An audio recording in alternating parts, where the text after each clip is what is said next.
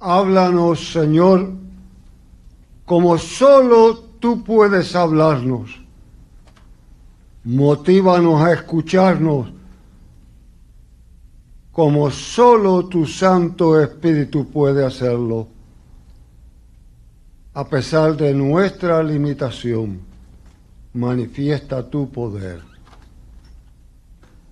A ti encomendamos este momento en Cristo Jesús. Amén. A Dios y solo a Dios sea la gloria. Ustedes han escuchado hace varios momentos aquí y en todos los lugares, esta posiblemente es la celebración más grande de la cristiandad y debe ser. No obstante, es la más atacada, la más dudada y la más retada. Los que la retan, escondidos detrás de cátedras teológicas,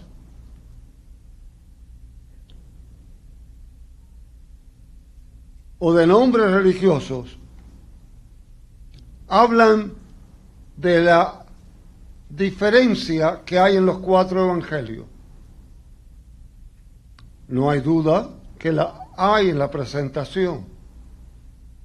Marcos habla de dos jóvenes que se presentan con vestiduras blancas. Mateo habla de un joven. Luca habla del caso que tenemos frente a nosotros y Juan habla de dos ángeles. Así que los enemigos de la fe usan esto como una inconsistencia.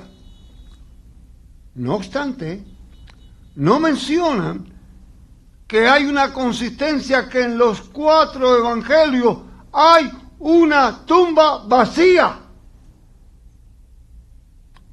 Si usted observa un acontecimiento, usted vio a los niños cantar hace un momento, y yo voy a este extremo, voy a este, voy a este y vengo al coro, y le pregunta, ustedes van a contarme distintas formas que lo vieron.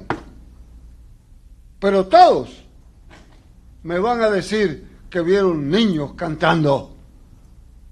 ¡Qué maravilla! Y seguirán atacando constantemente, pero seguirá permaneciendo maravillosamente esta celebración.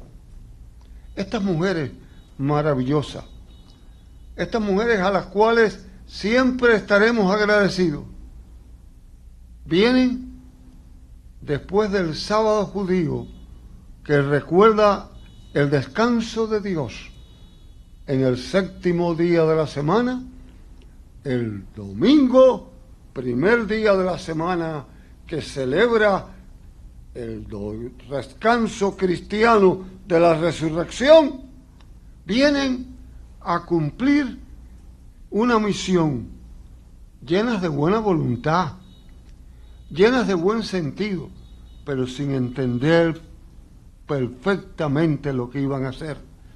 Vienen a cumplir la tradición de su pueblo, a mostrar el amor por aquel que ha muerto, que amaban ellos profundamente. Vienen de una semana agitada, de un domingo donde la gente gritaron, Osana, Osana, el que viene en el nombre de David. Una semana donde ocurrió algo confuso. La gente no sabían realmente lo que estaban gritando. Era un domingo realmente confuso el recibirlo. Vienen de un jueves de una última cena. De un jueves donde ocurrieron varias cosas y donde Jesús le había dicho, ¿saben ustedes lo que yo estoy haciendo por ustedes? Vienen de un Viernes Santo con una visión de derrota de la humanidad. Con una visión de que la gente, los poderosos, los que tenían el poder en sus manos, decían, al fin salimos de este. Se acabó. Se acabó la revuelta. Se acabó la proclamación. Terminó la rebeldía. Lo matamos. Dios tenía una visión distinta una visión totalmente distinta. Estas mujeres venían de esa semana, de esa semana de una sociedad confusa, donde había guerra, donde había familias rotas, donde había enfermedad, donde habían enterrado seres queridos, donde había miseria, donde había hambre, donde había dejadez, donde había abandono, donde había falta de compromiso. ¿Y tú y yo? ¿De dónde venimos a esta celebración? Tú y yo, ¿de dónde venimos a esta hermosa celebración?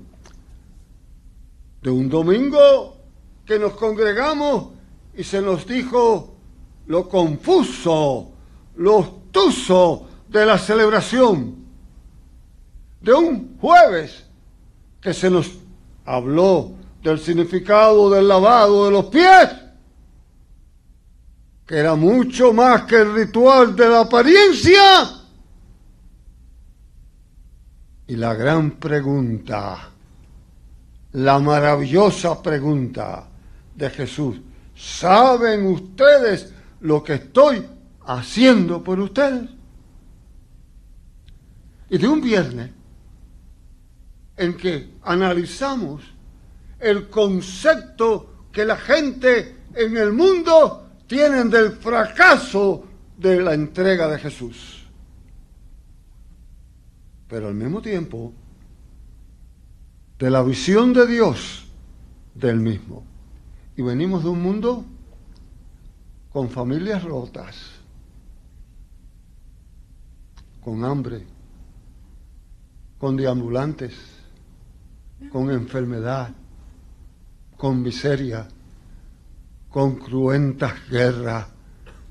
La prensa nos dice temprano en la mañana que se calcula que en una sola ciudad en Ucrania han muerto 20.000 civiles. Se considera que más de 5.000 niños menores de 12 años han sido masacrados cruel en una invasión sanguinaria, traidora, sucia. Venimos de un mundo donde hay asaltos, donde hay enfermedades. Venimos donde las funerarias están abiertas, donde hemos enterrado seres queridos, donde los recuerdos vienen a nuestras mentes y pensamos en aquellos que ya no están y nos miramos nosotros mismos y vemos que nuestro tiempo se va acortando. Venimos a un lugar donde la última vez que estuvimos aquí ni el coro, ni los pastores tenían nada que llamar la atención. La mesa estaba descubierta, no habían flores, no había adorno, había silencio absoluto. Hoy nos encontramos con algarabía, niños cantando, flores hermosas, manteles bellos, togas, cántico, alegría. Hay un cambio, un cambio radical. Y el pasaje que está frente a nosotros nos invita a analizar ese cambio radical. Vayamos pues un poquito a Él. Acompáñame. Acompaña a aquellas mujeres con la misma sencillez y con la misma humildad de no entender todo de dónde vienes, pero sabiendo de dónde te han traído y a qué te han traído. Vemos que aquellas mujeres llegan con los ungüentos, con los perfumes, a cumplir la misión de su pueblo. En el oriente, las tumbas eran cavadas en las grandes rocas y en ellas se tapaba con una piedra grande y los cadáveres eran envueltos con largas cintas, largas cintas. Allí vienen las mujeres y quizás en el camino venían preocupadas, ¿quién nos va a ayudar a mover la piedra? Quizás algunos otros venían, ¿quién nos ayudará a los que tienen problemas de impedimento a subir al anfiteatro? ¿Quién nos ayudará a moverlo? Allí venían las mujeres. Encontraron la tumba vacía. Y ustedes dirán, abierta. Y ustedes dirán, pero, ¿por qué de esa manera? ¿Necesitaba Dios que abrieran la tumba para que Jesús saliera? No, definitivamente no. La tumba no estaba abierta para que Jesús saliera. Él podía haber roto aquella piedra en miles de pedazos y salir. La tumba estaba abierta para que las mujeres, tú y yo, pudiéramos ver que la tumba estaba vacía. Y aquellas mujeres, asustadas, acobaldadas, no sabían qué hacer porque no entendían. Y aquel varón vestido con vestidura resplandeciente se le acerca y le hace la pregunta que yo debo hacerle a ustedes y que yo debo hacerme yo mismo. ¿Por qué buscáis entre los muertos al que vive? No está aquí, resucitó. ¿Por qué buscáis entre los muertos al que vive? ¿Por qué buscáis en las posiciones sociales la tranquilidad? ¿Por qué buscáis en la raza la superioridad? ¿Por qué buscáis en el partido político la solución? ¿Por qué buscáis en las drogas la tranquilidad? ¿Por qué buscáis en el odio la venganza? ¿Por qué cuando se te ofrece un cambio, un cambio radical, un cambio completo? Un cambio total. Las mujeres salieron y anunciaron, y aún allí, como nosotros vamos a anunciar cuando salgamos, y algunos no lo entenderán, no lo creerán, no lo practicarán. Pero Pedro, que había caído, Pedro, que lo había negado, corre y mira se convence, ay mi familia, aquellos once hombres asustados, atemorizados, sin títulos universitarios, sin cuentas bancarias, sin tecnología, sin transportación, sin edificio, que estaban ya listos para ir a pescar de nuevo para ir a luchar, a enfrentarse con las críticas, los dolores, a mudarse de lugares para que no se burlaran de ellos, aquellos once hombres y aquellas mujeres asustadas cambian el mundo, transforman el mundo por el poder del Cristo resucitado, no por sus energías, no por su práctica, no por sus tácticas. El mundo necesita ver la tumba vacía. La iglesia de época en época se corrompe y se corrompe profundamente. Yo no estoy aquí hoy hablándoles a ustedes de una vibra. Algunos púlpitos lo van a hacer hoy. O de una energía. O de un movimiento. Estoy hablando de un cuerpo resucitado. De un Cristo que se levanta de los muertos. De un poderoso Dios que no es vencido por la muerte. Los reformadores se enfrentaron a ello y abrazados del Cristo resucitado, nacieron las universidades públicas, nacieron la escuela pública, nacieron los gobiernos democráticos, nacieron los hospitales, se acabó la esclavitud. Porque cuando los seres humanos se enfrentaron al Cristo resucitado, ocurrió un cambio radical. Hoy, tú y yo también lo necesitamos. Yo hablaba hace un rato de los recuerdos que vienen a nuestra mente. En mi primer pastorado tenía una familia de apellido Ostrander, dos gemelas, una una mujer muy prominente en el pueblo, su hermana gemela, con una mente privilegiada, había nacido con unos problemas que no podía salir de la cama, su cuerpo totalmente disforme, sus manos disformes completamente, era un desastre humano. Sin embargo, podía comunicarse muy bien y su mente sumamente clara.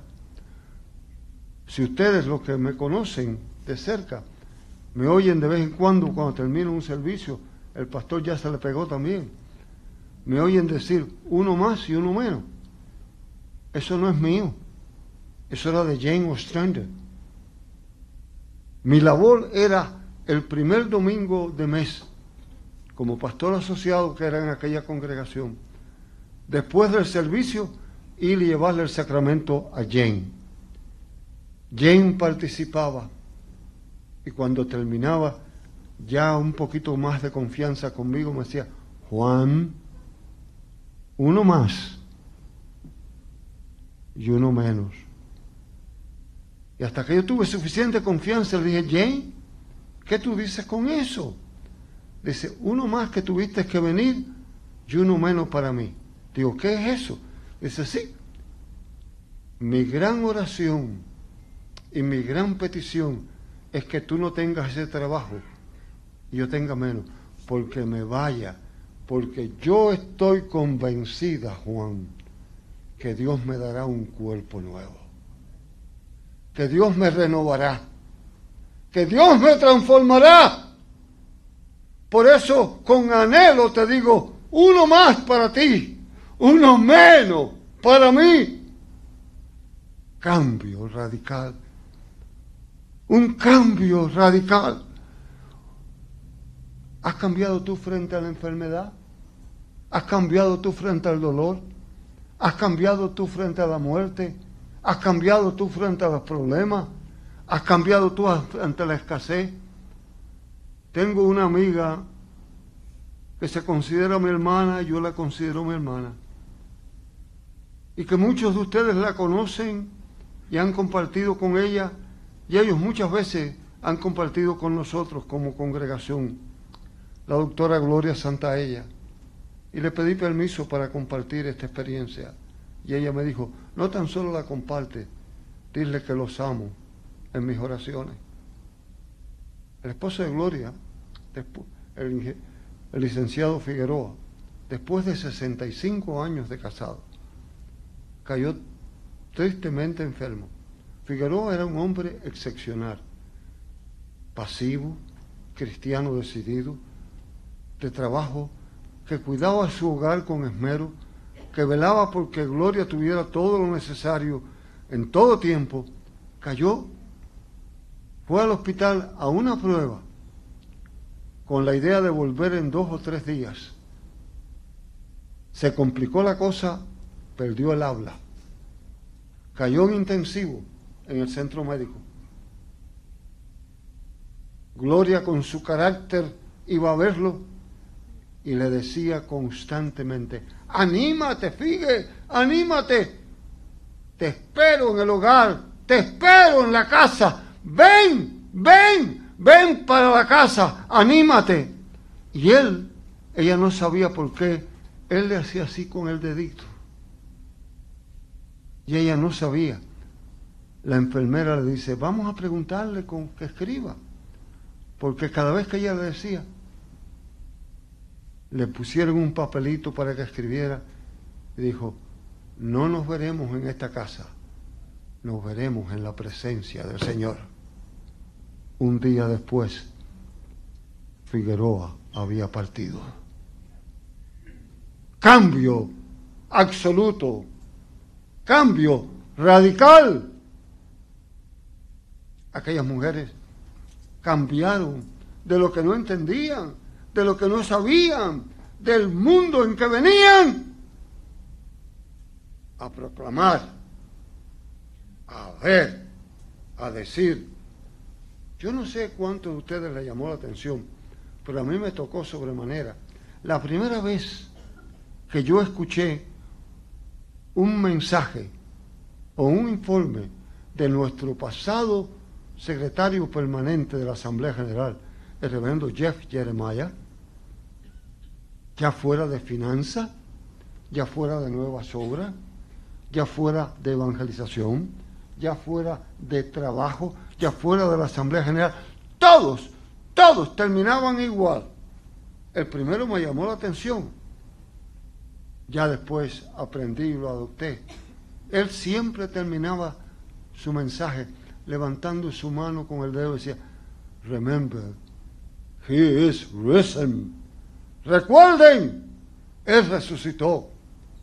¿Nos estaba acaso diciendo en medio de los problemas, cambien, cambien esa mortandad, cambien esa enajenación, cambien esa falta de compromiso, cambien todo eso?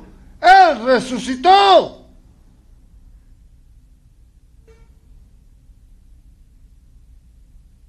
Hoy más que nunca. Tú y yo, que venimos de ese mundo confuso, que dejamos los recuerdos volar, la memoria correr. Los científicos dicen que cada cierto tiempo las cédulas en nuestro cuerpo mueren y vuelven a regenerarse. Que alguien que viva 50 años, su cuerpo ha muerto y vuelto a resucitar en él por lo menos 10 veces. Eso no lo cuestionamos. Sin embargo, la maravillosa experiencia de confiar en el resucitado la dudamos. Hoy cuando los recuerdos vengan a tu mente, cuando te analices con tu propia situación, cuando veas tu propio entorno, cuando veas tu propia necesidad, analízate y mira el cambio radical que la resurrección hace en ti. Me gustaría pensar, como pienso cada vez que oficio en un funeral. Vamos a un funeral y tú escuchas tranquilamente al oficiante decir, tierra, tierra, ceniza, ceniza, pero escucha también a aquel que dice, yo soy la resurrección y la vida, el que viene a mí, aunque esté muerto, resucitará. Bendito sea el Cristo que vive por siempre, jamás. Amén. Gracias Señor por tu palabra, por tu presencia, por tu dirección. En Cristo Jesús. Amén.